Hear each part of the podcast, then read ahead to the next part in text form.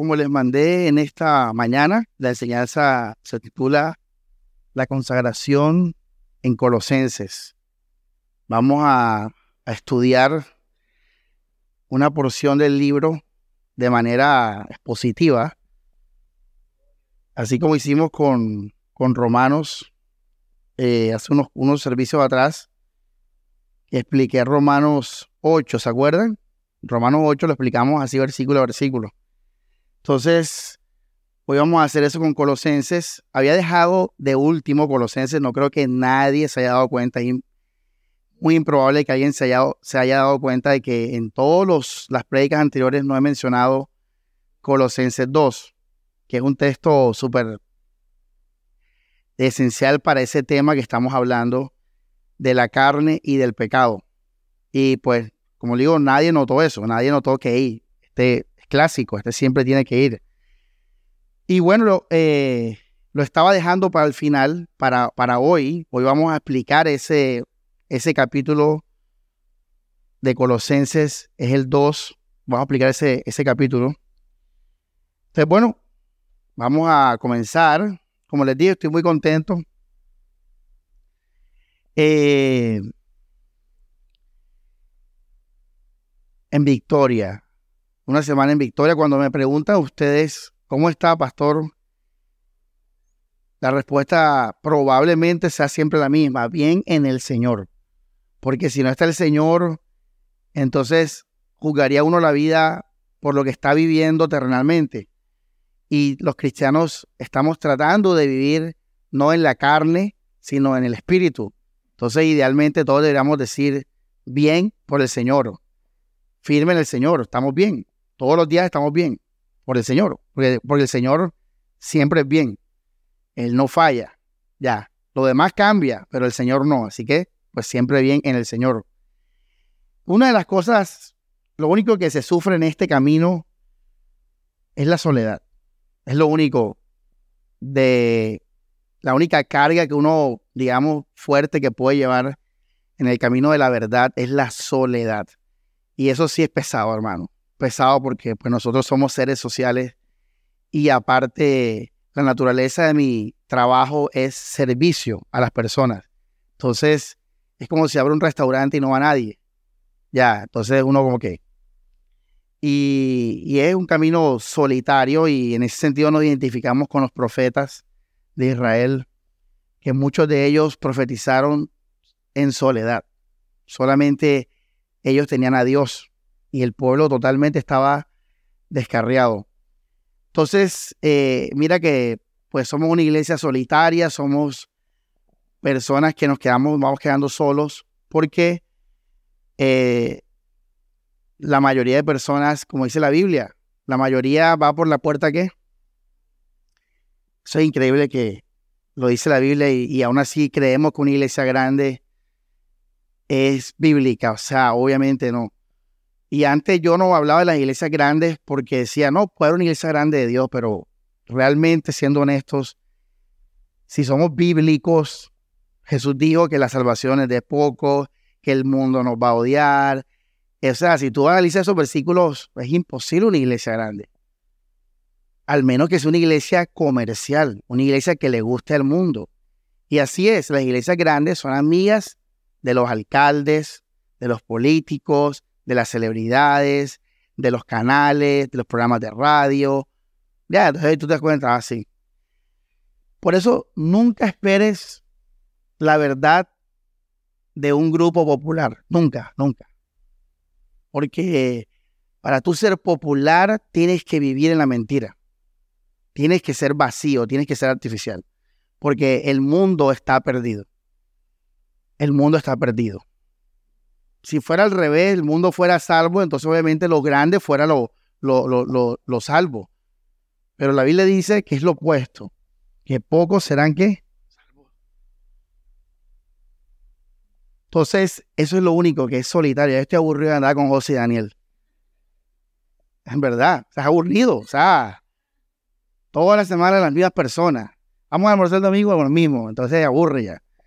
Eso es una carga que uno tiene carnalmente hablando ya. Pero bueno, eh, son los hermanos que de la fe. Ah, pastor, yo me estoy aburrido de usted. el mismo predicador todos los domingos. Sí, sí, estamos aburridos todos en la carne. Eh, es una, una de las cosas que se vive en la fe, ¿verdad? No, obviamente es falso, obviamente estamos contentos con la iglesia y todo eso. Eh, entonces, del resto, hermanos, bacano, bacano, bacano, súper, súper. Lo único, como digo, la carga que uno lleva es la, soledad. Eh, vamos a abrir con Colosenses 2, verso 2. Colosenses 2, verso 2. Dice la, la palabra del Señor, para que sean consolados sus corazones. Muy importante. Corazones que consolados, unidos en amor hasta, miren la meta, alcanzar todas las riquezas de la plena seguridad. ¿Del qué? Del entendimiento a fin de conocer el misterio de Dios y del Padre y de Cristo en quien están escondidos todos los tesoros de sabiduría y conocimiento. Miren que Pablo apunta a una meta. Y esta meta, ayer hablábamos eso un poquito los chicos, una de y que los chicos, los tronques viejos ahí, los señores, estamos hablando de los señores, como andamos desde pelados, nos acostumbramos a, ser jóvenes eternamente, forever young. Eh, ayer hablábamos de eso y Daniel nos compartía eso de la de que la, vida cristiana es mental, es en la mente, es en la razón. Y sí, así es. Pablo, fíjense que Pablo apunta una meta, pero dice desde el entendimiento, ¿sí ven? Desde entender. A fin de que, otra palabra que apela a la mente, a fin de que conocer el misterio de Dios y del Padre y de Cristo. Tremendo. O sea, todo es aquí en la mente, conocer, conocer, conocer. Ojo, no es hacer, no es hacer, el hacer es muerte. Muchas iglesias hacen, muchas iglesias, vamos a consagrarnos, hacen, eh, equivocado. Consagración tiene que ver con entender, conocer, confiar, descansar, aprender, crecer, meditar. ¿Se acuerdan? Lo definimos el miércoles y el domingo pasado. Que le preguntamos al hermano aquí, ¿verdad? ¿Qué es consagración? Es confiar en Dios, es crecer en el Señor, es permanecer en el Señor, es meditar en el Señor. Y todo eso en oración, orando por eso. Y aquí Pablo lo está diciendo, ¿lo están viendo? Está diciendo, para que ustedes sean consolados. ¿Pero cómo? Descubriendo la sabiduría de Jesús. Descubriendo el conocimiento en Jesús descubriendo el amor del Señor Jesús en entendimiento. Pero ojo, iglesia, aquí cometemos a veces también un error, que no es meramente un conocimiento teórico. No es solamente eso, sí lo es, sí lo aplica porque por eso tenemos la Biblia y por eso predicamos bien la Biblia, porque si la predicas mal, el mensaje no llega. Pero no es solamente el mensaje en teoría, en español o en inglés, es que una vez tú te aferras a esas palabras, entonces el Espíritu Santo abre los ojos, derrama en nuestro espíritu. Ese es el verdadero consuelo de Dios. No es una teoría en la mente solamente, no es como que yo es mi pastor y nada me faltará. No es solamente eso. Es que una vez tú te agarras de esa promesa, el Espíritu Santo te derrama esa seguridad en tu corazón y en tu mente y por eso el creyente se siente completo, gozoso, amado, pero humanamente hablando no tiene nada de eso. No tiene, o sea, humanamente mira, mira al, que está al lado, una persona común y corriente. No, que amado por Dios y no tiene ni para la Coca-Cola. Es porque lo de Dios es espiritual, es en el espíritu. Y, bueno, ¿por qué Pablo dice esto importante? Yo en la mente que, que sea predica corta, pero ya pinta mal la cosa. Porque esta es la introducción apenas. Pero es profunda ya. El versículo 4 eh, dice, ojo acá, eh, ¿por qué Pablo dice lo anterior? Para que no seamos qué, léalo. Mana Carmen. Para que no seas engañado. ¿Sabes por qué? El contexto. Porque hay gente vendiéndonos a Jesús de otra manera. Porque hay gente vendiéndonos la consagración de otra manera. Entonces Pablo dice, para que no sean engañados, miren cuál es el camino.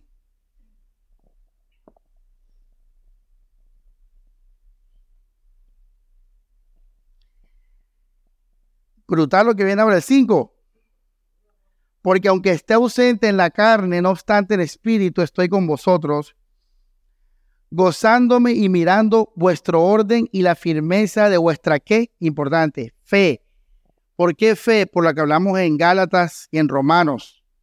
Porque todo lo de Dios se obtiene por medio de qué? Y se, y se queda por medio de la fe. Y se vive por medio de la fe, no por obras. Muy importante esto que estoy eh, enfatizando en todo el servicio, toda la predica. Muy importante eso. Todo con la mente, entendimiento por medio de la fe. Verso 6, por tanto, de la manera que habéis recibido al Señor Jesucristo, ¿qué dice? Esto es brutal. ¿Sabes por qué? ¿Cómo tú recibiste a Jesucristo? ¿Cómo lo recibiste? ¿Por medio de qué? Ahora que dice la Biblia, vamos a leer de nuevo. Por tanto, de la manera que habéis recibido al Señor, así tiene que andar en Él. No como los Gálatas que lo recibieron por fe y empezaron a andar en las obras. No, Pablo dice, así como lo recibieron, anden en él, en fe, todos los días. Todos los días confiando, todos los días descansando, todos los días aprendiendo de la cruz y de su amor, todos los días orando por eso. Nada de obras, nada de nada que no sea Jesucristo. Nada de nada que no sea Jesucristo.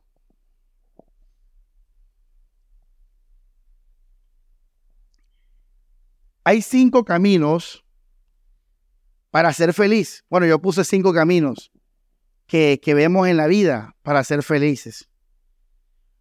Primero, hay, hay gente que, que busca ser feliz haciendo lo que quiera, lo que le venga en gana, pero con la seguridad de que son amados y recibidos por parte de Dios que Dios no lo juzga. Muchos viven así la vida. Ser feliz haciendo lo que quiera, pero amado por Dios. Sin juicio. Sin infierno. Sin condenación. Pero haciendo lo que me dé la gana. Esa es la felicidad. Ahora, ¿quiénes se inclinan a esto? Los teólogos liberales. Las prédicas de los teólogos liberales es puro amor de Dios y que tú eres lo mejor y, y Dios te sostiene. No tengas miedo y, todo eso y, haz lo que te dé la gana, haz lo que te venga en gana, nadie te va a juzgar. Ya.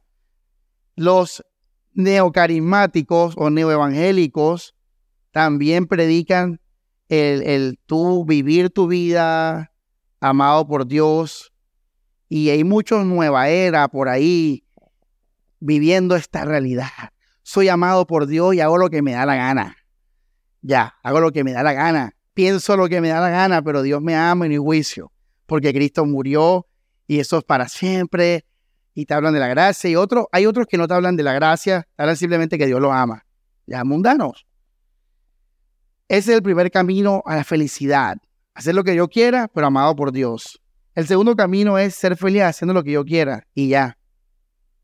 Este es el mundano clásico, el que es agnóstico, el que no piensa en Dios, el que es ateo, el que es desinteresado en la religión y busca su felicidad haciendo lo que él quiera, sea por medio de la tecnología, de la academia, del deporte, de la ayuda a los pobres, de la música, de la filosofía estoica o de la filosofía pesimista o de la filosofía existencialista. El punto es que yo lo que me da la gana, pienso lo que yo quiero y punto, ya, ese es el camino de la felicidad. Mira que a diferencia del primero, no se mete a Dios. Ya hay unos que sí hey, Dios me ama, y se fortalecen en ese cuento y, y oran a Dios y todo. En el caso segundo, el mundano clásico, así, ateo, agnóstico, etc. Tercero, otro camino a la felicidad, ser feliz porque Dios va a cumplir tus sueños.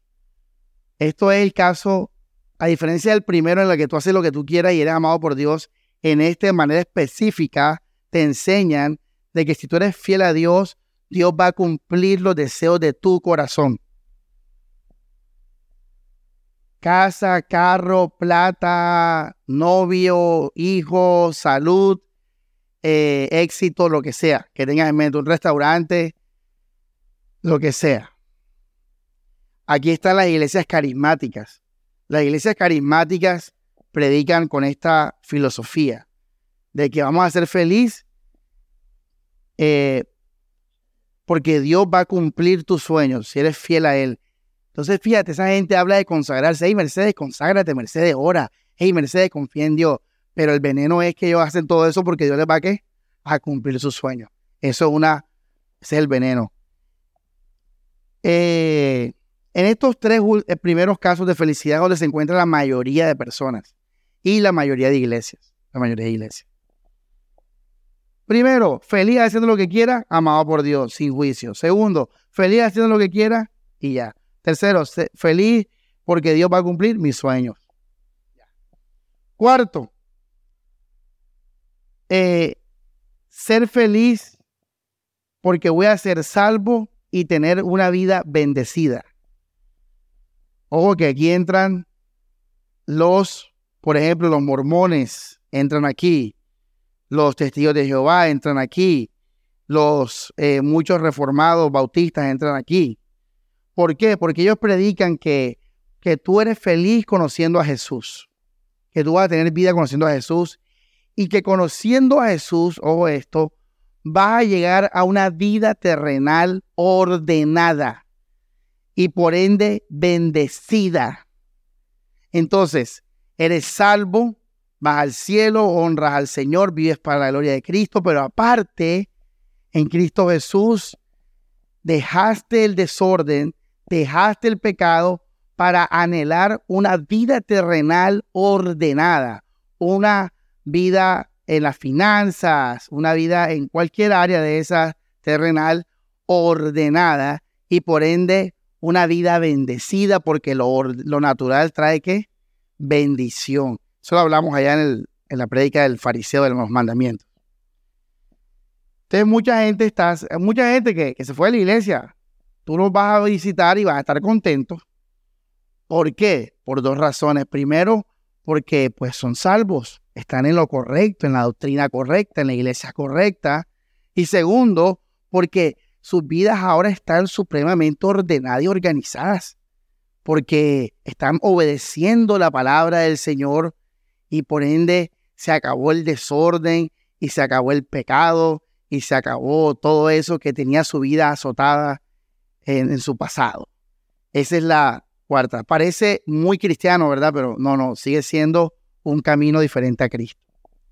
El camino que el Evangelio propone, el único camino que el Evangelio propone es ser feliz en Jesucristo. Ese es el único camino. Ese es el camino de la verdad. Ese es el camino de la verdad. Cristo en todas las cosas. Cristo es todo. Tremendo. Ese es el mensaje de la escritura. Pastor, ¿y por qué ellos no se dan cuenta de eso? Hermano, porque aman el mundo. Cuando la gente ama el mundo, son fáciles víctimas de los demonios para la falsa doctrina. Cuando uno ama a Cristo, uno va a ver lo que dice el Evangelio. Como dicen por ahí, el que quiere ver algo, lo va a encontrar. yo quiero ver plata y vas a ver que la Biblia te va a decir el camino para tener plata, pero no es real. Es tú propiamente manipulando y acomodando la escritura a tus propios deseos. Por eso, como pastor yo me guardo de la falsa doctrina, tener un corazón sincero y puro solo por Jesús. Cuando alguien tiene ese corazón, va a llegar a la sana doctrina. Pero si alguien en su corazón tiene algún deseo por algo que no sea Jesús, sea la patria, sea el orden, sea la, la bondad de los pajaritos, o sea el pecado, o sea el dinero, nada, va a estar ciego. Por eso Hebreos dice, acerquémonos con corazón que sincero. Eso, acércate con corazón sincero. Y se refiere a, la, a las intenciones y motivaciones cuando venimos a buscar a Jesús.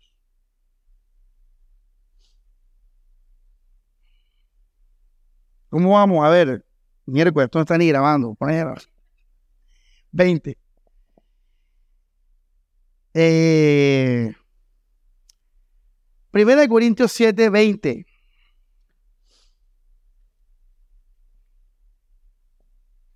Ujieres, compren ahí unos speed para la congregación que la predica va a durar como tres horas.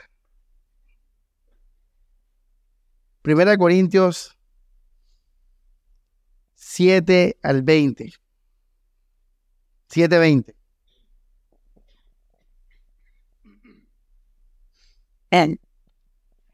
Cada uno quédese en el llamamiento en que fue llamado. Eres llamado siendo siervo, no te dé cuidado, pero si puedes hacerte libre, procúralo más. Eh, porque por, en el Señor es llamado siendo siervo, liberto del Señor. Asimismo también el que es llamado siendo libre, siervo de Cristo. Por precio sois comprados, no os hagáis siervos de los hombres. Mira importante lo que voy a leer ahora. Cada uno, hermanos, en lo que es llamado en ello permanezca. Muy lindo lo que dice ahora, en mi versión, con Dios. ¿Cómo dice la ustedes? Con Dios. Hey, permanece con Dios. Mira, esto es hermoso. Yo lo hablaba con Stephanie la semana pasada.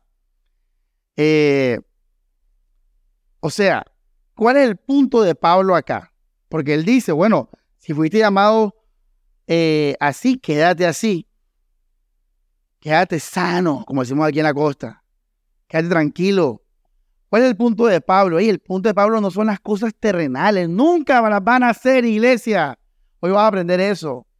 El punto de Pablo es que Cristo es la vida. Entonces, deja de afanarte por tu vida terrenal, que eso no va a traer al final salvación ni nada de eso. Mira, hay gente rica y vacía, hay gente con salud y vacía, hay gente con la familia más bonita del mundo y vacía. Entonces, el punto de Pablo es, hey, si Cristo es la vida, es el cielo, es la comunión con el Padre, si la vida está en conocer más a Cristo, ¿por qué te afanas por tu vida terrenal? Ese es el punto. El punto es que tú te relajes en el corazón, que estés tranquilo, que no tengas esa ansiedad del mundano de ser algo, de buscar algo, de comprar algo. Ya ves, no tengas esa ansiedad en tu interior. Cálmate. Estás solo, quédate solo. Está tranquilo. Porque el matrimonio a nadie hace feliz, a nadie salva. Porque la plata a nadie salve, a nadie hace feliz. Todo eso emociona por un momento. Un carro nuevo emociona, pero después ya te acostumbras. Entonces, Pablo dice, Jesús es la, el agua que nunca nos deja, nunca nos va a dejar con sed. El pobre salta de alegría con Jesús. Lázaro se fue al cielo, directico, iglesia. Entonces Pablo dice lo mismo que Jesús dice en Mateo. ¿Por qué se afanan? por las cosas de este mundo. Ay, tengo 40 y no tengo hijos todavía. Hombre, no te afanes, dice Pablo, quédate tranquilo. En el estado que Dios te llamó, cuando Pablo dice que te quedes así, no es literal, no es que ahora el soltero no se va a casar. Es algo más profundo del corazón, es, y si tú lees el contexto de la Biblia, ahora lo vamos a del, capítulo, el punto es, está tranquilo. Está tranquilo si, si te vas a casar o si vas a tener hijos o si vas a ascender algún día del trabajo o si vas a vivir toda la vida en esa misma casa. O sea, está tranquilo, porque al final todo va a desaparecer. La casa de tus jefes, la mansión de tus jefes. Yo pensaba eso hoy, ¿sabes? Yo, yo decía hoy, yo pienso mudarme. Yo pienso mudarme, es mi plan, mi deseo mudarme de donde estoy viviendo. Y, la idea es el otro año. Entonces yo estaba como, ya hoy estamos para septiembre. Yo dije, viendo el apartamento, yo dije, bueno, mira, ya el otro año probablemente no esté aquí. Yo dije, pensándolo bien, todos deberíamos pensar eso de, todo, porque cuando nos morimos, vamos a dejar esa casa para siempre, vamos a dejar esa ropa para siempre. Yo estaba pensando, oye, sí, ¿ah? o sea, todo esto va a pasar. Sea que te mudes o que te mueras, o lo que sea, nada en este mundo va a quedar para siempre. Nada. Entonces Pablo dice, y lo dice, aquí lo dice, aquí lo dice, vamos a, vamos a leerlo. Vamos al versículo, capítulo 7, mira el contexto, verso 31, eh, ¿qué dice? Y los que disfrutan de este mundo, como no abusando de ello, porque la apariencia de este mundo, ¿qué dice? Ese es el punto, es el punto. Ahora, vamos al versículo 35, esto es lo que leímos el miércoles. Y esto digo, hermano, todo lo que ha dicho, todo lo que ha dicho, para vuestro provecho, no para teneros lazo, sino para lo honesto y decente, para que sin impedimento, ¿qué dice? Todo tiene que ver con eso, con nuestra vida con Dios, estar con el Señor. Entonces, todo lo que Pablo dice, todo de casarse, no casarse, de separarse, de las solteras, de la comprar, de vender y no reír y si llorar, todo lo que está diciendo en el capítulo 7 es simplemente consejos particulares para que nos consagremos, para que estemos tranquilos en Jesucristo, para que conozcamos más a Jesucristo, para que hablemos de Jesús con nuestros hermanos, para estar inundados de esa, de esa fe, ese amor y quedarnos allí. Quedarnos allí, iglesia, quedarnos allí. Esa es la palabra de Efesios, sentaos. Sentaos, siéntate, descansa. Y vive así, andad. Vive descansado, anda. Oye, qué cosa. ¿ah? ¿Cómo se sana un trauma? ¿Cómo se sana un trauma? ¿Cómo se sana un trauma? Trauma, un dolor grande, una herida fuerte que tú tienes por algo. Por ejemplo, eh, eh, vamos a decir algo, tus papás te abandonaron y, quedó para siempre ese tema sensible en tu vida. Entonces, eh, ya estando grande, cuando alguien habla de abandono o, o tú te ves tentado a abandonar a tus hijos, viene ese dolor tan fuerte, se revive ese dolor, esos miedos que sufriste de niño. Pregunta, ¿cómo se sana un trauma en la, en la fe? Mira, cuando tú mueres a tu vida y, te, y, y agarras a Jesús y todo lo que Él es y lo que nos ha dado, tú ahí eres sano de todos tus traumas. Porque todos los traumas, todos los traumas son dolores, quiere decir que es ausencia o, falta de alegría o de placer en un área mundana. Ya ves. Entonces, cuando tú mueres al mundo, indirectamente tú eres sano de tus traumas porque ya no amas el mundo, ya no te importa para vivir lo que este mundo pueda darte. Entonces eres inmune porque ahora toda tu esperanza está en Jesús y lo que Cristo nos ha dado es un ancla firme. Y ahí tú eres sano y tú ni te das cuenta, no hubo sesión ni terapia, ni, ni hubo puesto de manos, ni lloraste, ni te tiraste al piso, ni el pastor o las profetas te abrazaron con la lloradera y los mocos afuera para que sanaras y perdonaras. No, no, no. Hey, fácil. Cristo se volvió toda mi vida y todos mis traumas fueron sanados. Porque ya no amo el mundo. Eso es lo que dice la Biblia en Salmón, que padre y madre me abandonaron y con todo Jehová me recogerá. Significa eso. Entonces, iglesia, haz lo que hagas, quédate en Cristo. Ese es el punto de Pablo. Él es nuestra vida. Con esto eh, eh, claro, con esto en mente, rechazar a Jesús es muy dinámico. Repito, muy rechazar a Jesús es, es, amplio. Hay muchas formas de rechazar a Cristo. Por ejemplo, a través del pecado podemos rechazar a Jesús. Romanos 6. Romanos 6 habla de, de, de, de, ojo, dejar a Jesús por el pecado. ¿Pecaremos para que la gracia abunde? De ninguna manera. Porque, porque hemos muerto con Cristo, ¿cómo viviremos en el pecado?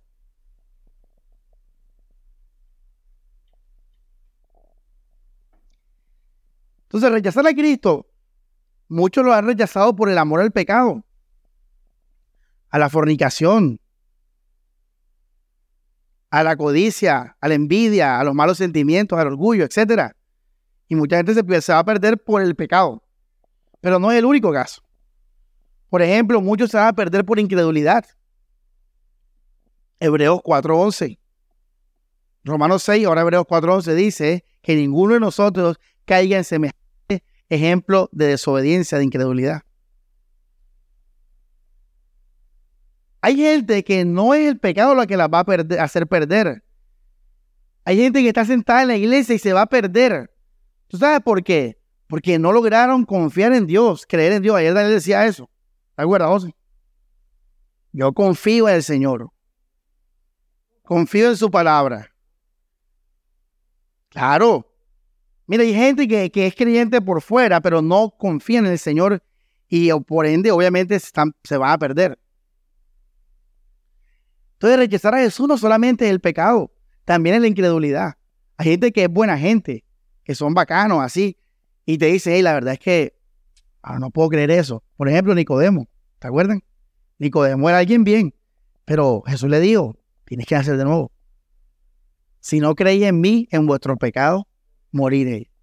Es incredulidad. Por ejemplo, para otros, vamos a Lucas 14, 20. Miren aquí, formas de rechazar a Jesús. Otra mini prédica. ¿Cómo vayan a sus propias prédicas con estas cosas? Hago un libro diciendo los cinco caminos de la felicidad y el correcto. Uno de ustedes que haga ese libro, a ver, déme, fruto, a ver, de mis enseñanzas. Lucas 14, eh, 20. Dice, formas de rechazar a Jesús. Aquí hay una prédica, formas de rechazar a Jesús. Eh, la parábola del sembrador, ¿verdad? Ah, no, no, estoy más perdido. No. Esta es otra cosa. Esta es la parábola de la gran cena. Lucas 14. Entonces, fíjate, vamos al versículo 16. Eh, Él entonces le dijo, un hombre hizo una gran cena y convidó a muchos. La salvación. Y a la hora de la cena envió a su siervo a decir a los que habían sido convidados, venid que ya todo está preparado. Jesús hizo todo. Y comenzaron todos a una, ¿a qué? ¿Qué dice? Excusarse. Dice, el primero le dijo, he comprado una hacienda y necesito ir a verla. Te ruego que me excuses. ¿Esto es incredulidad? No. ¿Esto es pecado? Ay, hermano, ¿ustedes qué? Leche clean. Oye, esto no es ni pecado ni incredulidad, es un tipo ocupado, mi hermano, un negocio. Ocupado. Y rechazó la cena. Vamos a seguir leyendo. El otro dijo, he comprado cinco yuntas de bueyes y voy a probarlos. Te ruego que me excuses. ¿Esto es pecado? ¿Esto es incredulidad? No. Tampoco. Un negocio una versus sus propiedades, lo que sea. Verso 20. El otro dijo, acabo de casarme y por tanto no puedo ir. ¿Esto es pecado? ¿Es incredulidad? No, el tipo está celebrando. Placer, eh, sustento, negocio. Y rechazó a Jesús. Pero fíjate, forma de rechazar a Jesús.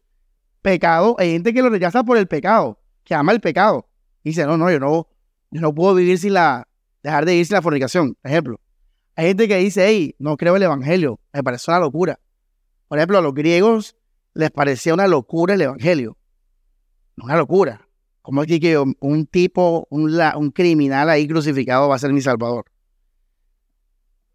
Para los judíos era locura. ¿Cómo así que Jesús hizo todo? Ya. Entonces, eh, en este caso le estoy poniendo ejemplos de que el punto de Pablo era que la vida es Jesús, que todo es Jesús. Y por ende, todo lo contrario a esto es enemigo. Y le estoy poniendo ejemplos en la Biblia donde mucha gente deja a Cristo no solamente por el pecado, sino por cosas que son buenas. Por ejemplo, un negocio un matrimonio son cosas buenas. El punto es que la vida es Cristo y ahora como la vida es Cristo, todo lo demás, todo lo demás, hermanos, se quita del lugar de vida en mi corazón. Aún lo bueno, aún lo bueno, aún lo natural, todo eso. Vamos a, eh, bueno, seguimos, por ejemplo, eh, Demas rechazó a Jesús, ¿por qué? Porque amó que más este mundo. Mira que él fue un amor al mundo. Vamos a, a Lucas 8, ahora sí la palabra del sembrador. 8. Forma, de rechazar a Jesucristo. Eh, verso 13. Y los de sobre la piedra son los que habiendo oído reciben la palabra con gozo. Fíjate, la recibieron con gozo. Pero estos no tienen raíces por un tiempo, creen, pero en el tiempo de la que prueba que se apartan. O sea que otros rechazan a Jesús porque es muy doloroso, muy difícil por el sufrimiento, por las pruebas, las pruebas. Mira, mira, mira qué tanta opción hay para porque las cuales rechazamos a Jesús. Hey, pecado, incredulidad, negocios, placeres, mundo, pruebas por las dificultades del camino de la fe. Mira que yo te di ahora que esto era un camino que solitario. Eso es una prueba. Eso. En la carne duele. Seguimos leyendo, verso 14. Y la que cayó entre espinos, estos son los que oyen, mayéndose son ahogados de los que afanes y riquezas y placeres de esta vida. Hay otra gente que se pierde por parecido a lo que leímos en Lucas 14, por tener, por, por hacer, por disfrutar de esta vida.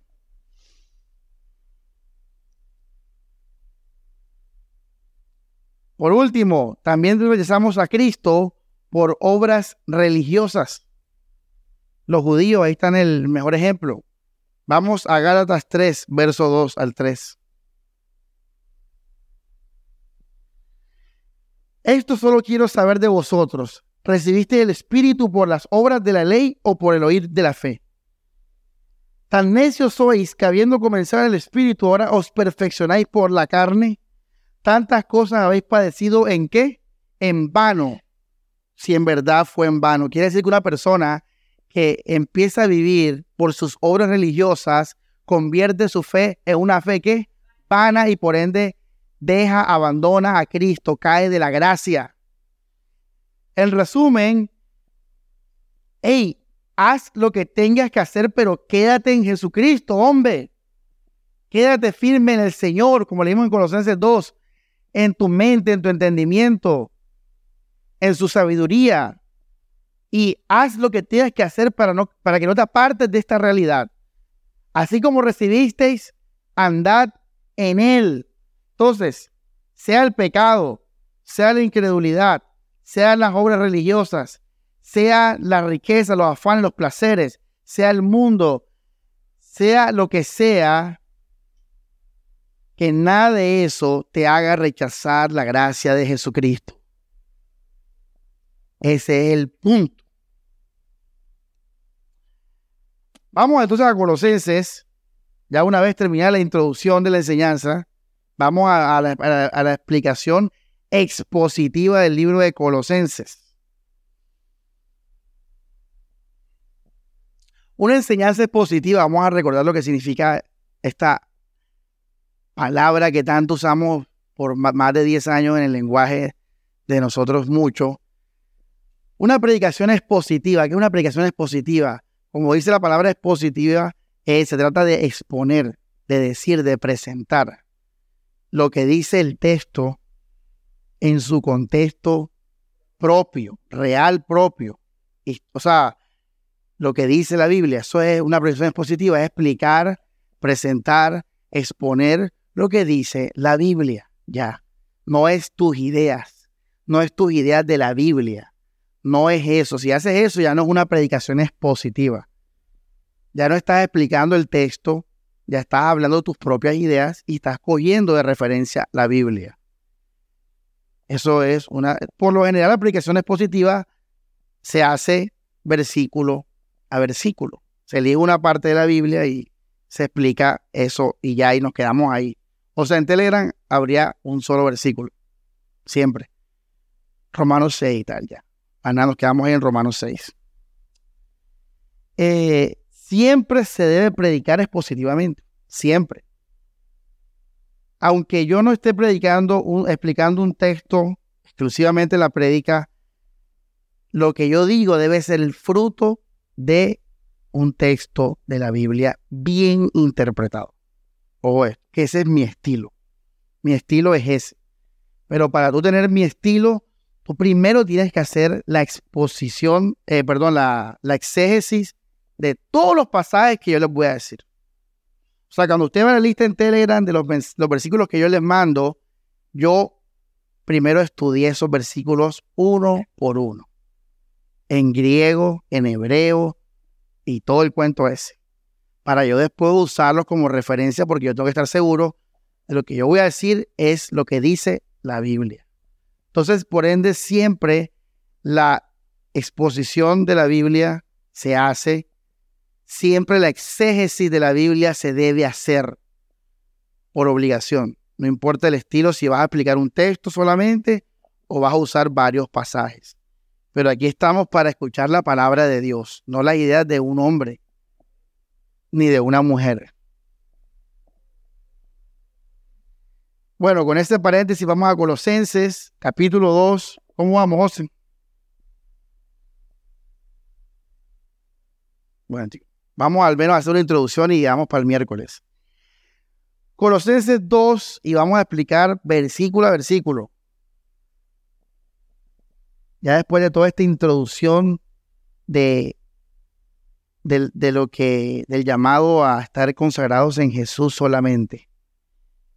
El único camino, hermanos, Cristo.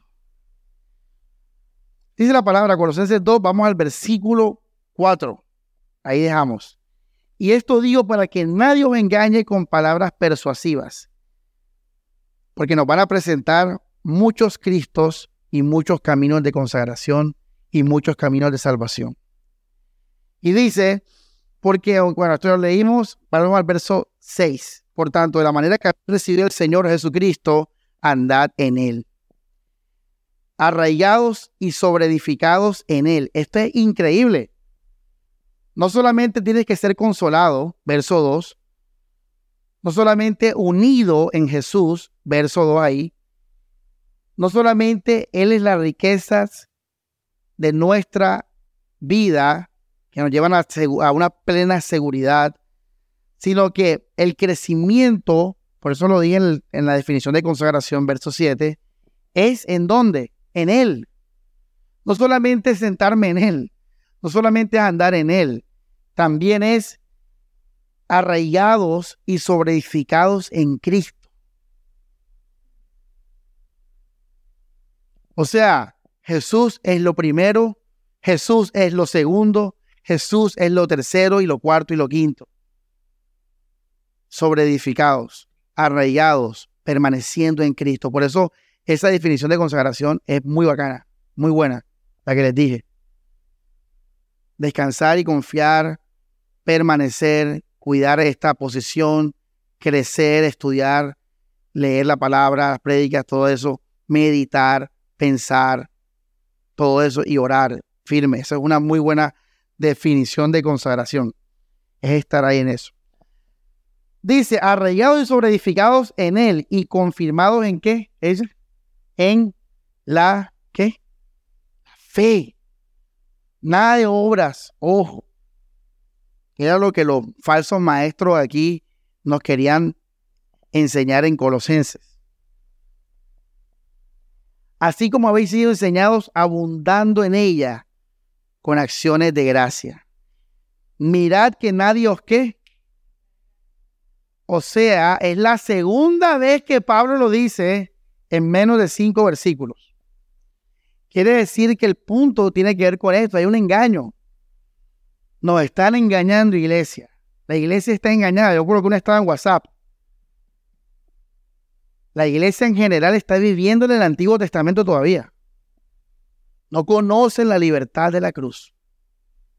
Esto es tan terrible que Pablo nos advierte. O sea, esto es algo tan tremendo que Pablo nos advierte que no seamos engañados por la falsa religión. Dice, mira que nadie os engañe por medio de ideas, filosofías y vanas.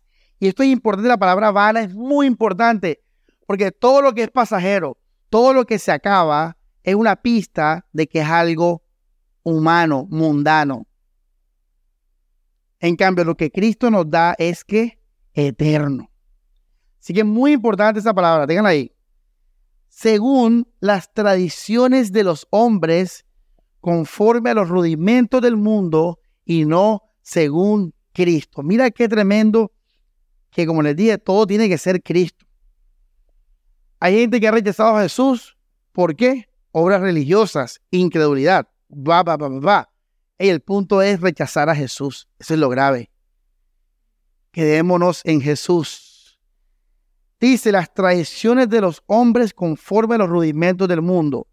Vamos a explicar qué es rudimento. ¿Todos tienen esa palabra en sus Biblias? Hay unos que dicen, ¿alguien tiene alguna palabra diferente a rudimento? Hay unos que dicen los poderes. Vamos a explicar esto. ¿Qué, es un rudimento, hermanos? Esto es importante entenderlo. La, etimología de la palabra tiene que ver con orden, con rectitud. Tiene que ver con la formación, por ejemplo, de una fila en el sentido del ejército, de los soldados. Cuando usted ve a los, a los soldados, ¿qué ve? Orden, ¿verdad? Ve eso. Entonces, la palabra, la, la palabra rudimento, su epistemología, tiene que ver con recto, ordenado, correcto, bien hecho. Tiene que ver con eso. Eh, y ahora, con base en la etimología, entonces, dice aquí Pablo, conforme a los rudimentos del mundo. Quiere decir, con lo fundamental, lo básico para vivir o para relacionarme con el mundo. La palabra rudimento ya literalmente aquí significa lo fundamental, lo básico, pero ligado a su epistemología, lo básico para hacerlo bien. Eso es rudimento. Por ejemplo, en la, en la guitarra, fíjate, ¿Qué es un rudimento en la guitarra? Es colocar bien los dedos, la posición de la mano. Si tú haces eso bien, tú vas a hacer bien luego las escalas, la velocidad en las notas musicales. En el fútbol, ¿qué es un rudimento? Saber parar una pelota. Con qué parte del pie se para. Cómo, cómo, qué usar en el pie para que el balón coja la dirección de curva, vaya recto, vaya con más fuerza. Esos son los rudimentos en el fútbol, en, este ejemplo. Entonces, rudimento es lo básico y lo fundamental. Etimológicamente tiene que ver con lo, recto, con lo, el bien hacer, para hacerlo bien. Entonces, cuando Pablo habla del rudimento del mundo, está hablando de las cosas fundamentales para, para el mundo, no el fútbol ni la guitarra, sino el mundo. Ahora, la palabra griega de mundo es cosmos, aquí. Cosmos. De ahí viene cosmología, cosmológico. Cosmético, los cosméticos. ¿Por qué los cosméticos tienen que ver con cosmos? Porque tiene que ver con orden. La, traducción de cosmos en el griego es orden, armonía. Por eso, hey, ¿dónde están los cosméticos? ¿Qué ¿Qué te hacen los cosméticos a ti? Ordenan tu desordenada cara.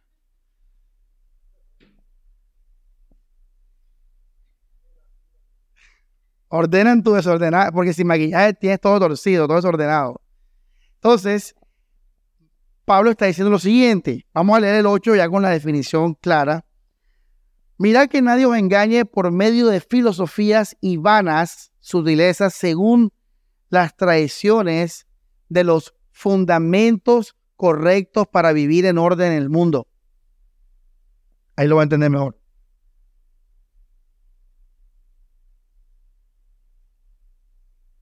Mirad que nadie os engañe por medio de filosofía y vanas sutilezas, según las tradiciones de los hombres, conforme a los fundamentos básicos para vivir recto, rectamente en el mundo, para vivir bien en el mundo, para vivir con orden en el mundo.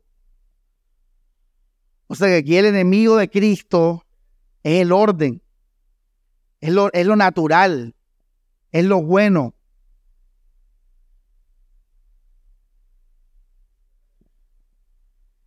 Dice las tradiciones, ¿qué es una tradición? La palabra griega aquí tiene que ver con dogma, dogmatizo. O sea, ¿por qué la palabra dogma es pegada a tradición? Porque algo que sirve y funciona, déjalo quieto y sigue haciéndolo. Por eso los papás de uno le enseñan su, su eh, the old fashion way, la manera de hacer las cosas a la antigua, porque a ellos les funcionó. Entonces te dan los consejos, hey, mijo, mira, tal esto, tal esto, papi, es, es diferente, no sé qué. Entonces, iglesia, ¿qué es una tradición? Es algo que ha funcionado para traer qué? Orden. Y como ha funcionado, déjalo quieto. Consérvalo. De ahí vienen los conservadores. Por eso los conservadores guardan las tradiciones. Los liberales las tratan de quitar. Libertad. Algo nuevo, algo diferente. Entonces Pablo está diciendo, hey, que nadie te engañe por medio de filosofías y vanas sutilezas, según los dogmas, según las ideas que llevan tiempo funcionando, con el fin de vivir bien y rectamente en el mundo.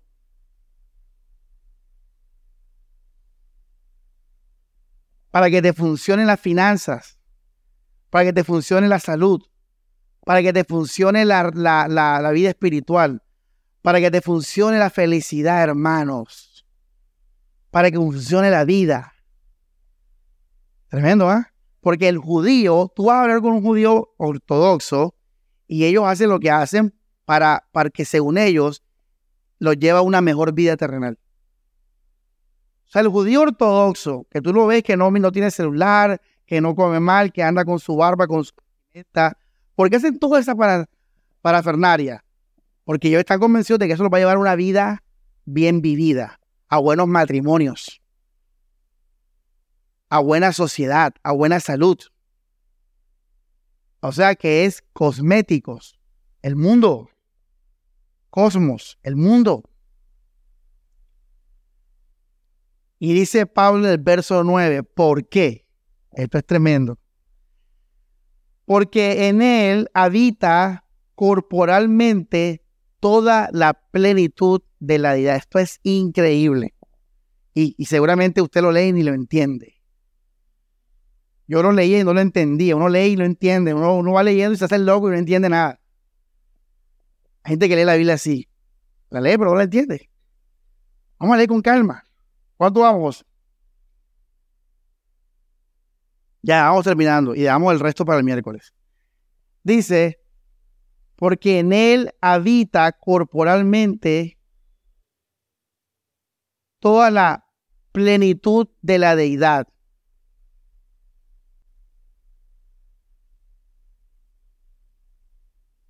Si Samuel les dice a ustedes, uy hermano, yo con ese carro estoy completo. No me faltaría nada en la vida me pueden quitar todo, pero si yo tengo ese carro, uy, sería el hombre más feliz de la vida, no me faltaría nada. Puede decir, ustedes pueden decir, en ese carro está toda la que. ¿De quién? De Samuel. Ojo para que entienda el versículo. Vamos a repetir el ejemplo. Yo le digo a ustedes, hermanos, ese carro, uy, yo tengo ese carro y estoy completo, estoy feliz, no me faltaría nada. Me pueden quitar a mi hija, lo que sea todo me lo pueden quitar. Ese carro será todo para mí. Y resulta que usted ve el carro en la calle. Y alguien dice mira, ve, en ese carro está toda la que plenitud de Samuel. Porque él dijo que con ese carro está completo. Bueno, Dios está completo en Cristo. ¿Entiende eso? O sea, Dios se agradó en Jesús. De una manera que a Dios no le falta nada ni nadie, ni un poquito de nada. En Jesús el Padre tuvo complacencia. El orden que el Padre anhelaba lo encontró en Cristo Jesús, en su vida, en su vida terrenal. Jesús vivió una vida perfecta que agradó a Dios en todo. Por eso dice, corporalmente. Porque en Jesucristo se cumplió toda la voluntad de Dios. Él cumplió la ley. Él no robó. Él no mató. Él no tuvo malos pensamientos. Él fue el Cordero Santo, limpio, inmolado. Entonces, hermanos, Pablo dice, verso 10, y vosotros estáis completos en Él. ¿En qué sentido? En que no tienes que hacer nada para vivir la vida. No hay que andar como los judíos, que hay que hacer todo este tipo de cosas para ser felices. No. En Cristo Jesús. Solo en Él. En esa cruz. Tenemos vida. Tenemos toda la seguridad. Tenemos toda la confianza y la esperanza para vivir para descansar, para saltar de alegría. ¡Wow! ¡Qué noticia! En verdad, iglesia, no necesitas el orden del mundo. Hay gente que yo decía a mi hermano que está escuchando una predica ayer, que él decía, tenemos que ser cristianos y agradar a Dios para disfrutar de la vida, como le dije al comienzo de la enseñanza estás equivocado. Para muchos ser cristiano no es disfrutar de la vida. Yo no sé esos predicadores a veces el da Alzheimer. Porque en verdad la Biblia muchos sufrieron por vivir en Jesús. Hermanos, en Cristo Jesús no te va a llevar una vida terrenal bendecida. Cristo es la vida bendecida. Ese, ese, y por eso a mí me encanta tanto Watchman Nee, Watchman me acompañó a mi, padre porque él fue la influencia directa de mi papá. Y luego yo lo heredé, todos los libros los heredé de él, los leí, los desmenucé, lo prediqué, lo viví hasta el final. Ya después me, agarró Karl Barr. Y ya, ya no hay más nadie. Eh, ese hombre fue arrestado en el gobierno chino comunista y pasó el resto de su vida, hermanos, preso, haciendo trabajos tortuosos hasta su muerte. Dicen que le sacaron los ojos. A los cristianos le sacaban los ojos en la China roja, China comunista. Wellman Nee fue puesto a prueba de todos sus libros, porque él predicaba este mensaje que Cristo es todo, todas las cosas y todos los asuntos espirituales. Y ese es el punto de Pablo también. Esa es la, carga que Pablo tenía con, con los judíos y con los legalistas. Y no necesitas de una buena vida terrenal. Eso es la mentira más grande que nos está vendiendo el mundo ahora mismo.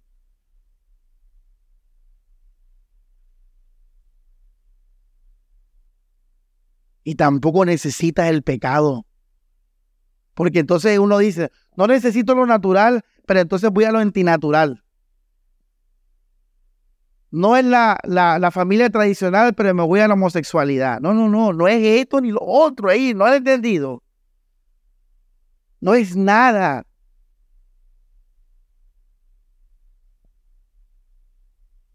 Cristo. El reino de los cielos no es que ni comida, ni bebida. El reino de los cielos es Cristo. Él, todo Él. Versículo 10, y vosotros estáis completos en Él, el cual es la cabeza de todo principado de potestad. Esto es increíble. ¿Qué significa que Jesús es la cabeza de todo principado de potestad? Saberlo, y qué importante. ¿Quién inventó el mundo? ¿Quién inventó Dios? ¿Quién inventó la ley? O sea que si Dios hizo eso, también Dios puede decir lo opuesto y aún así lo va a ser de bendición. Dios le dijo a Pedro, Jesús, Pedro le presentó unos animales impuros. ¿Y qué le dijo Jesús? Mata y come. Pero ¿qué había dicho Dios unos años atrás? Que no mataras y que no comieras. El punto es Cristo. No es cumplir la ley o no cumplir la ley. ¿Sabes algo? Y, eso se lo digo a Pedro. No llames impuro lo que yo he que. Coloca el versículo. Hermanos, lo que santifica las cosas no son las cosas en sí, es la palabra de Dios. Y si Dios declara algo limpio, nadie, ningún hombre puede contradecir eso. Y Dios quitó, quitó, Él quitó todo poder santificador de la ley. Él lo quitó, Él lo dio y lo quitó. Y Él dijo, ya no es la ley, ahora es Jesucristo. Y hasta el día de hoy los judíos no han entendido esto. Después de dos mil años, iglesia, no han entendido eso.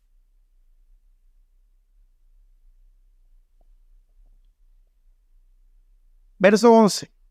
Siguiendo y ya vamos terminando. En quien también sois circuncidados de circuncisión no hecha de mano, en el despojamiento del cuerpo del pecado de la carne, en la circuncisión de Cristo. Esto es Romanos 6, ¿se acuerdan? Si hemos creído con Él, hemos muerto con Él, Él nos perdona todos nuestros pecados, etcétera, y nos da una nueva vida que es la identidad en Cristo Jesús, un hombre santo y perfecto. Verso 12, sepultados con Él en el bautismo, en el cual también sois resucitados con Él. Somos nuevas criaturas, pero mediante las obras. ¿No? ¿Qué dice mediante qué? La fe. La fe. En el poder de Dios. Porque ¿quién murió en la cruz? ¿Quién sufrió? ¿Quién resucitó? ¿Quién está a la diestra del Padre? Eso es el poder de Dios. Ahí no estás tú metido en tus buenas obras. Esa fe vino por Dios, por su poder, por lo que Él hizo. Y nada quiere con lo que tú vayas a hacer. Ese es el poder de Dios. Si tú quieres tu poder, bueno, vive por tu poder. Ahora vas a ver lo que dice la Biblia de tu poder. Ahora lo vamos a leer. No te vas a ir a la casa sin eso. Dice, verso 12. Sepultados con él en el bautismo, en el cual también soy resucitados con él mediante la fe en el poder de Dios que levantó de los que muertos. Y a vosotros, estando muertos en pecado y en la incircuncisión de, la, de vuestra carne, os dio qué? Él nos amó siendo qué? Él nos dio vida siendo qué? Pecadores. Juntamente con Él perdonándonos todos los pecados cancelando el manuscrito de la ordenanza que había contra nosotros, que nos era contraria, quitándole el medio, clavándole en la cruz y despojando a los demonios, potestades, los exhibió públicamente, triunfando sobre ellos en sí mismo. Una pregunta, una, una pregunta así tricky. Si esto es una realidad, entonces, ¿qué significa cuando Pedro dice, sobrios, porque vuestro adversario el diablo anda como león buscando a quien devorar. Por lo que usted ha aprendido hasta ahora, ¿cómo explicaría ese versículo? Haga esa pregunta. Pues fácil. Pedro está hablando de que así como el pecado, como el mundo, como las obras religiosas, también el diablo nos quiere atacar para que dejemos de vivir en la fe donde el diablo está derrotado. En ese sentido, el diablo nos puede atacar ahora. Él fue derrotado, pero él nos quiere engañar de nuevo y decirnos, mira, yo no estoy derrotado, yo, estoy aquí, yo, te, yo tengo poder sobre ti. señor, estar sobrio y velar, estar firme en Cristo, en la fe. Y el diablo ahí está derrotado. ¿Qué es lo que dice el versículo qué? 15. Verso 16. Por tanto, nadie os juzgue, o sea, nadie nos, nos diga, haz esto o lo otro, o tú eres esto y lo otro.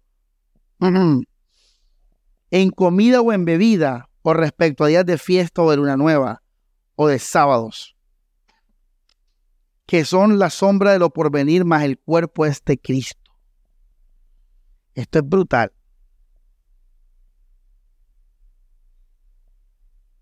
La muerte de Jesús y su resurrección no solamente salvó en el espíritu, en el alma, sino que también nos ha salvado el cuerpo. Y Cristo ha prometido resucitar. También puedes relajarte en cuanto al cuerpo y la salvación del cuerpo. Porque Cristo también salvó el cuerpo. Cristo salvó el cuerpo.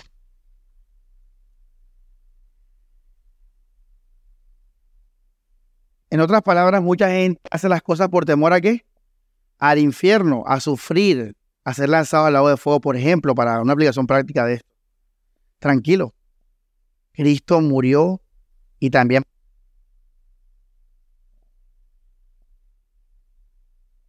todo. Nadie os prive de vuestra recompensa, afectando humildad, oración a los ángeles, entremetiéndose en lo que no han visto, vanamente hinchando por su propia mente carnal. Esto es los maestros falsos. Y dice, y no haciéndose de la cabeza a la cual todo el cuerpo, nutrido y enlazado por las coyunturas y los ligamentos, crece con el crecimiento de Dios. Solo así crecimiento. Y terminamos con esto, el verso 20, y terminamos con esto. Y dejamos para el resto el miércoles. Si habéis muerto con Cristo en cuanto a los rudimentos del mundo, esto es importante. Esto es bien importante, iglesia. Oh. ¿Qué significa morir con Cristo en cuanto a los rudimentos del mundo que ya lo definimos anteriormente? Significa que ya mi vida no va a estar dominada por las cosas buenas de esta vida, por el orden y las bendiciones que este mundo puede ofrecer. Ya yo morí a eso, porque ahora Cristo es mi vida. o aquí. Entonces Pablo dice, si ustedes murieron con Cristo en cuanto a los rudimentos del mundo, ¿por qué entonces os sometéis a ordenanzas? Aquí viene la palabra dogmático. Tales como no toques, no gustes, no manejes. Y damos hasta ahí, iglesia. Pero oh, no cierto, voy a explicar esto. Dejamos hasta el 21. Vamos a Gálatas 4, no al 10. Dice, mas ahora conociendo a Dios, o más bien siendo conocidos por Dios, ¿cómo es que os volvéis de nuevo a los débiles y pobres rudimentos a los cuales os queréis volver a esclavizar? Guardar los días, los meses, los tiempos y los años. Me temo de vosotros que haya trabajado en vano. En Gálatas nos define los rudimentos. ¿Cuáles son los rudimentos según Gálatas? La ley, la ley de Moisés, la ley judía de Moisés. Quiere decir, vamos a leer el Colosenses 2.20. Si habéis muerto con Cristo en cuanto a los rudimentos del mundo, ya saben específicamente a qué se refiere Pablo. ¿A qué se refiere Pablo? a la ley, a la ley de Moisés.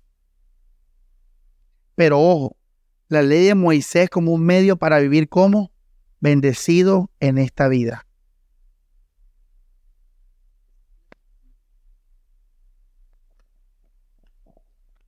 ¿Estás escuchando? Ojo aquí que se pierde, hermano. Esto es, esto es bien, bien complejo. si viviese en el mundo, ¿por qué entonces como si en el mundo os sometéis a ordenanza? Mira, la palabra clave aquí es vivieseis. El griego ahí es zoe. O sea, la vida, la vida, la vida es la felicidad. La vida que uno llama me siento vivo. ¿Se acuerda que le di ese ejemplo? No es la vida biológica, no es la vida en cuanto a que puedo pensar, es la vida que uno dice, qué rico es vivir. O la gente que dice, me quiero morir. Esa gente no tiene SOE, le falta SOE. La gente que se suicida. Tienen salud, tienen plata, tienen ideas, tienen inteligencia, pero no tienen vida. Tú el que moriste. Si habéis muerto con Cristo en cuanto a los rudimentos del mundo, ¿por qué entonces como si en el... O sea, ¿por qué entonces esperando bendición terrenal te sujetas a la ley? ¿Por qué entonces esperando bendición terrenal te sujetas a la ley? Si ahí no está la vida, cabezón. Acabaste de ver que Cristo en él habita corporalmente toda la plenitud de la que deidad.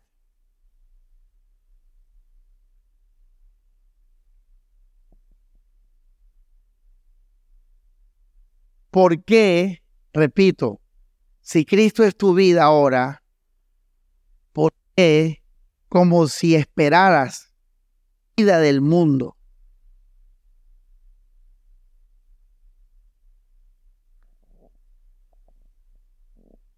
Yo prediqué eso, ¿te acuerdas los mandamientos que prediqué de eso? Que los mandamientos ya no dan qué? Ya no dan vida. El mandamiento no da vida.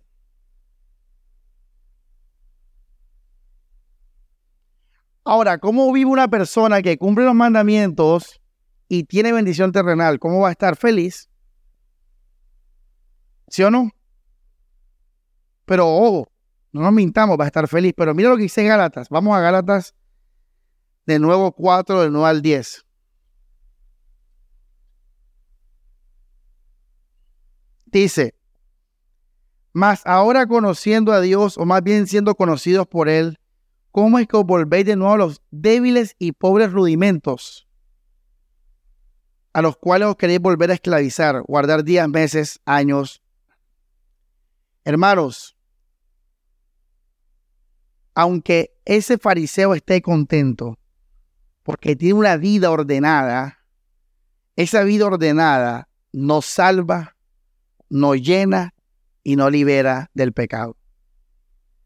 La vida recta y moral del mundo, sea el camino que te lleva a eso, sea la ley de Jehová, o sea el budismo, o sea lo que sea, eso no salva a nadie del pecado.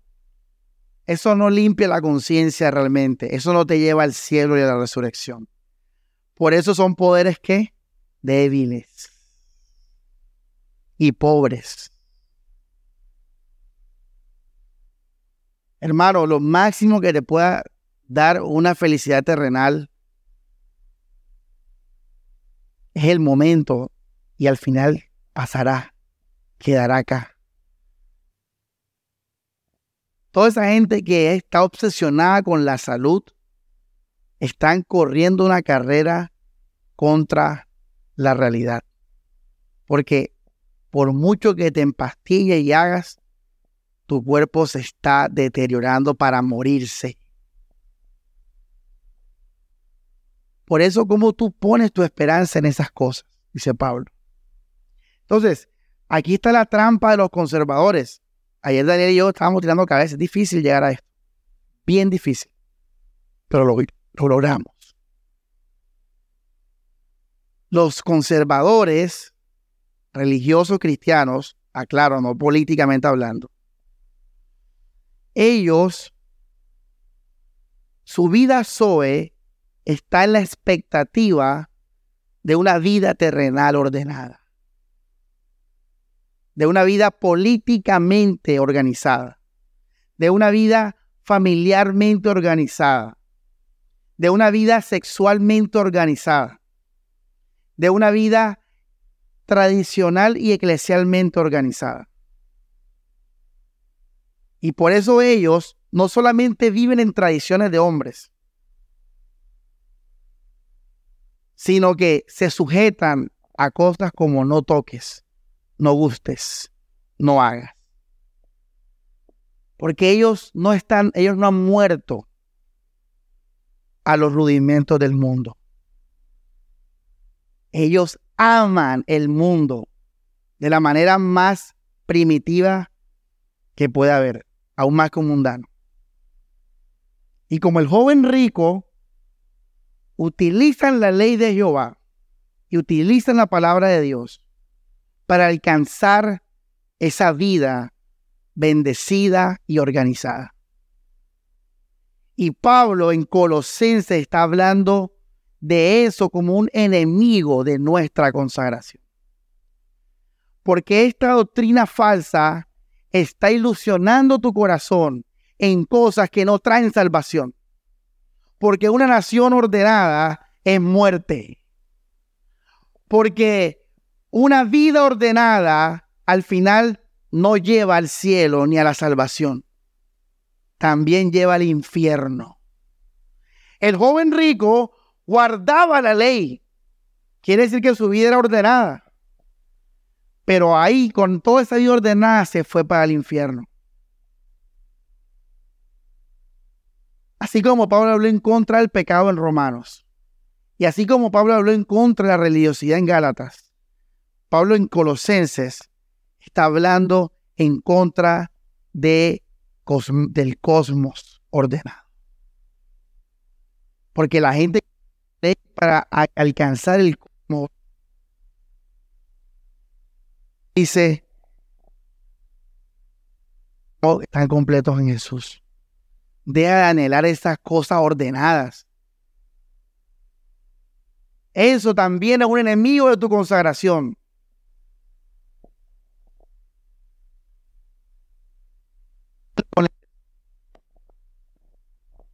Tranquilo con el desorden. Tranquilo, cálmate. Cristo hizo todo. Todo está en Él.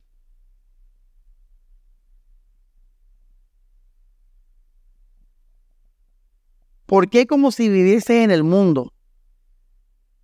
Yo me acuerdo que estábamos en un debate con el tema este de, del matrimonio y alguien y el, y el otro nos dijo, estaba ahí como distraído, estaba mi hermano debatiendo con él, y estaba como ahí distraído.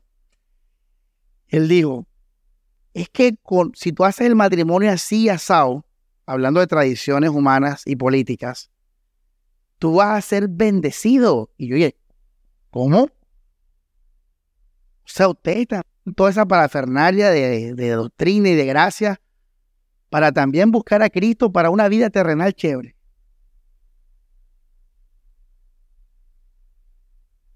Señor, a ti hacer las cosas ordenadas en lo natural, te acercan a Cristo como te acerca a Cristo un concierto de rock. Porque lo que te lleva a Cristo, ¿qué es, José? La fe. No es el orden ni el desorden. Hay gente que dice, el desorden. No, el orden tampoco. Es Cristo, Él.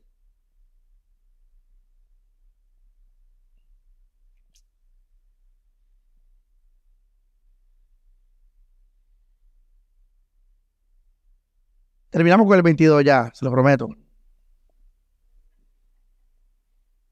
Y el miércoles vamos a la siguiente parte de la enseñanza. Verso 22. Todas las cuales, ah bueno, el 21. Tales como no toque, no guste, no manejes. Esto se resume fácil. Yo busqué el griego de todo esto, iglesia.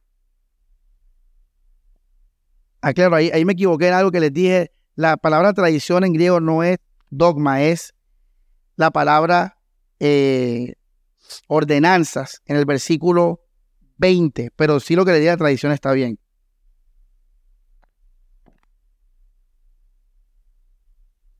El postre. Postre bien rico. ¿Cómo se llama el de maracuyá ese que es frío?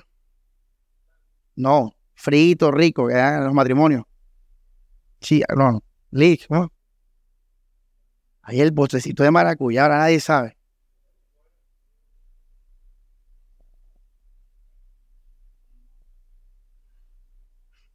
Eso tiene su nombre. Bueno, nadie se acuerda, listo. El postrecito de maracuyá, bueno, frío. Verso 21. Se someten a ordenanza, aquí tiene la palabra dogmático en, en griego, a dogmas, como no toques, no gustes, no manejes.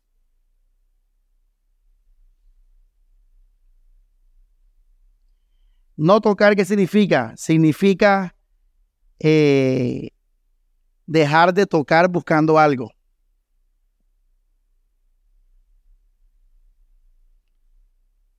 Por ejemplo, cuando usted coge el control del televisor, en la mente, que dile un ejemplo porque no entendieron nada. Cuando usted coge el control del televisor Morelia y hunde el botón de power, ¿por qué lo hundes? ¿Por qué? Exactamente, eso es lo que significa el griego ahí para que pase algo, para que prenda el televisor. Por ejemplo, si yo alzo la mano y no pasa nada, ¿aplica el griego ahí? No, es tocar para que pase algo. Ahora, hay unas prohibiciones en esto. ¿Te suena? ¿Te ha prohibido en la iglesia cosas para que no pasen cosas. ¿Eh? Hey, no hagas aquí porque pasa aquí. Una iglesia que predique esto, que te lo diga, está del mundo. El resultado. Por eso no lo hagas. ojo esto, ojo esto, iglesia, que este es el problemita, este es el engaño. Ey, no hagas aquí para evitar aquí y te pierdes lo natural. Ojo. Porque ya yo estoy muerto a eso. Segunda palabra, ¿qué dice? No gustes. Literal significa al placer al disfrutar. La iglesia ha prohibido cosas de placer a, a, los feligreses. La, ha prohibido cosas de placer que le causan placer a los feligreses. Sí, claro. ¿Y por qué se los prohíbe? Para una vida natural que bendecida. Y después dice Pablo, no manejes. Significa literalmente evitar hacer algo que pueda dañar. Evitar que pueda hacer algo que pueda dañar. Por ejemplo, yo traigo el cumpleaños con bien adornado y alguien va a tocar y meterle el dedo. Ahí yo le digo, ¡Ey, hey! Colosenses 2.21, no manejes. Ahí aplica. O sea, no hagas nada que vaya a dañar algo. El primero es hacer algo con un fin. Segundo es el placer. Y tercero, hacer algo que vaya a dañar algo. Ahora, hay ordenanzas con base a eso. Prohibiciones, reglas, mandamientos. Una iglesia que hace esto, una iglesia que ha dejado a Cristo y que vive pero ordenado. A partir de hoy, iglesia, nunca vuelvas a quitar a Cristo de tu discurso. Si tú vas a dar un consejo a un hermano de cualquier área que sea ligado a su consagración en Jesús. Si no, entonces estás predicando un falso evangelio que lleva a la muerte. Por eso yo con la política soy muy, muy, ¿cómo es la palabra? No, no reacio, frío, desentendido. Porque nada de eso lleva a Jesucristo. Nada que venga de la derecha, que Esa película y el sonido de libertad. Eso, eso, eso, no, eso no es Jesús. O algo la lleva, se guarda de mí. Hay gente que no, esa película es cristiana, que no sé qué. Ah, eso es una película que lleva al orden natural, a evitar los secuestros de los niños, a la responsabilidad del varón en la familia. Y eso está bien. Ojo, hay que respetar eso porque la Biblia dice que eso tiene su lugar. Pero, hey, eso puede ser tu peor enemigo frente a Jesús. Porque hay gente que ama eso. Hay gente que vive por eso. Y esa gente es tan, tan, se va al infierno tan igual como el más pecador de todos. Verso 22, todas las cuales habrán de, perecer con el uso, según mandamientos y doctrinas de hombres. ahí está hablando de la ley, de la ley de Moisés.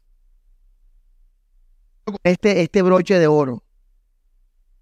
Ahí no está hablando de, de filosofías mundanas, ni de Nietzsche, ni de Kierkegaard, ni de Ricky Martin. Ahí está hablando del Antiguo Testamento, de la ley. ¿Qué dice Gálatas 4? ¿Cuáles son esos rudimentos según Gálatas 4? ¿Qué dice? Guardar qué? Días.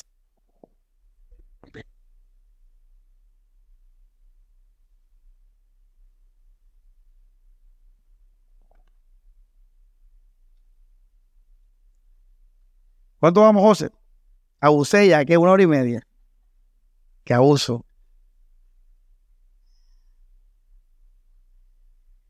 Cerramos con el antiguo pacto. Vamos a...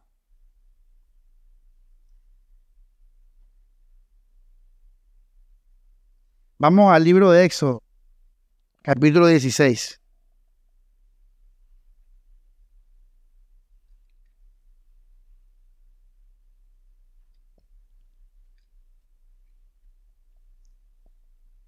Versículo 23. Vamos a leerlo, dice. Lo que ha dicho qué? ¿Quién lo dijo? ¿Quién lo dijo, Liz? Paola, ¿quién lo dijo? ¿Lo estás leyendo? La, había diciendo que sí, estaba no sé, estaba en Apocalipsis. ¿Y qué? avispados. More, ¿qué dice? 23. Y les dijo, esto es lo que ha dicho qué. ¿Quién lo dijo, iglesia? Jehová. ¿Qué dijo Jehová? Mañana es el santo sábado, el reposo de Jehová. ¿Quién santificó el sábado? ¿Y a qué llama Pablo tradiciones de hombres, rudimentos? Al día de reposo. Quiere decir que los rudimentos del mundo en Colosenses y en Gálatas y todo eso es la ley. La ley. Mira que estamos leyendo, ¿qué libro estamos leyendo? ¿Qué dice el versículo 29? Eh, dice, ¿qué dice? 29. Mirad que qué. ¿Qué dice? ¿Quién lo dio? El Señor. Ahora, ¿por qué Pablo llama esto tradición de hombre si lo dio Jehová? Oh, iglesia, que esto es, esto es carnecita. Vamos al libro de Colosenses. ¿Por qué Pablo llama doctrina de hombres a la ley que Dios dio? Que Dios dio, que Dios dio y Dios bendijo. Por, la, por el versículo 22. Todas las cuales habrán de perecer con el uso. Aunque la ley fue dada por Dios, la ley termina siendo algo de hombres. ¿Por qué? Ojo, ¿la ley es divina? Sí, porque Dios la dio, pero es de hombres porque la dio con base a nuestra realidad terrenal. O sea, el Dios no nos dio una ley, por ejemplo, eh, todos los sábados vean las nubes. ¿Qué tal si Dios hubiera hecho esa ley? Absurdo, porque el hombre no puede ¿qué? volar. Dios dio leyes, habló de esclavos, habló de comidas, habló de sexo, habló de enfermedades, habló de casas, habló de terrenos, habló de herencia. ¿Por qué? ¿Por qué habló de todas estas cosas? Porque somos humanos y Dios habló de cosas que... Exactamente, ahí donde Pablo usa el lenguaje conforme a las tradiciones de los hombres. Se refiere a cosas humanas, comer, salud, sexo, familia, plata, pobres, ricos, todo eso son cosas que al final van a desaparecer. Jesús dijo que en el cielo no iba a haber qué? Matrimonio. Entonces, aunque la ley viene de Dios y en ese sentido es divina, que lo dice Hebreos, también la ley es de hombres, porque contiene cosas de desaparecer con el. Entonces, ¿por qué te sujetas a esas cosas, buscando vida en esas cosas, si estamos completos en Cristo Jesús? Verso 23, tales cosas tienen la verdad cierta apariencia de sabiduría. O sea que, pues sí, son buenas, ayudan esto y lo otro. En adoración voluntaria, mucha gente como el joven rico coge esto para adorar a Dios en humildad y en duro trato del cuerpo, pero no tiene ningún valor para la satisfacción de la carne. O sea, no sirven para nada en cuanto a la vida espiritual, sino que al contrario, te vuelven y te hacen más carnal. Para no en detalles ahí. Tremendo, iglesia. Así, hermanos, somos libres. Libres en Cristo Jesús. Y, estamos llamados a consagrar. Este es el fin del mensaje. No te consagres equivocadamente. No te digas ahora en tu vida, no voy a tocar, no voy a gustar, nada. No te engañes por mi prédica pasada. Al contrario, lo que te quise decir la vez pasada es que Pablo dio ejemplo en la Biblia que a él las, las tenía lejos de la consagración. Por ejemplo, si yo veo a Mari enfocada en, el matrimonio, en casarse, y la veo que por eso llora, por eso se emociona, entonces yo a Mari voy a reprenderla con base a eso no con base al ocio. Mucha gente por andar ociosa, entonces la reprendo. Mucha gente por el pecado, por andar en pecado, no se consagra, entonces la reprendo ¿qué? En el pecado. ¿Sí ves? Y ahí donde Pablo decía, huye de esto, mujeres, cásense, no sé qué. El fin no era una bendición terrenal natural. Tú estás muerto a eso. El fin es que nada te quite tu descanso, tu permanencia, tu crecimiento, tu meditación en la cruz del Calvario. Y que cada uno haga lo que tenga que hacer y dejar lo que tenga que dejar para estar firme en él. Y ahí cada uno, según lo que tenga que dejar, délo. Y, lo, y por eso te puse los ejemplos de Pablo el miércoles. No, eh, eh, esas cosas son nada. Esas cosas eh, solas son inútiles. Todo es inútil. Nada da vida. Solo Cristo da vida. Y con base a eso, entonces, deja lo que tengas que dejar, haz lo que tengas que hacer. Por ejemplo, si tu consagración a Cristo depende de, de no hacer algo que te han enseñado que es malo, hazlo. Hazlo. Sé libre, no depende de una obra entre tú y Jesús. Voy a fumar. Entonces va, hey, la verdad es que yo no fumaba porque eso es con Dios. Bueno, voy, pastor me recomendó pecar fuerte. Te voy a tienda, hey, dame una caja de Malboro ahí. Y fuma, sí, fuma. ¿Sabes qué? Fuma. ¿Por qué? Ahora me pasa ese video. Fuma, fuma. ¿Sabes por qué? Porque tienes que saber que Cristo y tú Están unidos por la fe, no por tus obras. Ahora, una vez que experimentes eso y, y vas a toser y es malo porque da cáncer, entonces deja de fumar. Pero ya no se volvió más una hora entre tú y eso. Velo tú. Y ahí sí, deja de fumar porque pues, te va a cáncer y, y es feo. Pero hermano, conságrate de verdad y conságrate bien y quédate ahí. Él rompió el velo. Rompe tu velo. Y descansa, créelo. Disfrútalo. Hoy cuando terminé la prédica, pues la terminé hoy. Alegre. ¡Wow! ¡Qué libertad! Vamos a orar. Dios Padre, gracias por tu palabra, Señor. Nos encomendamos a ella, Dios, para tu gloria. Trae entendimiento a mis hermanos, Señor Jesús, y llévanos a una vida plena en ti, Jesucristo. A una vida sobreedificada, arraigada en ti, Jesús. Este es el fruto de esta enseñanza para tu gloria. Y gracias, Jesús, por gran, ese gran sacrificio de la cruz, Señor. Hoy lo conocemos más y nunca, Señor, te dejaremos de agradecer por esto. Gracias por tu salvación, Señor. Gracias. Todo para tu gloria. Amén y amén.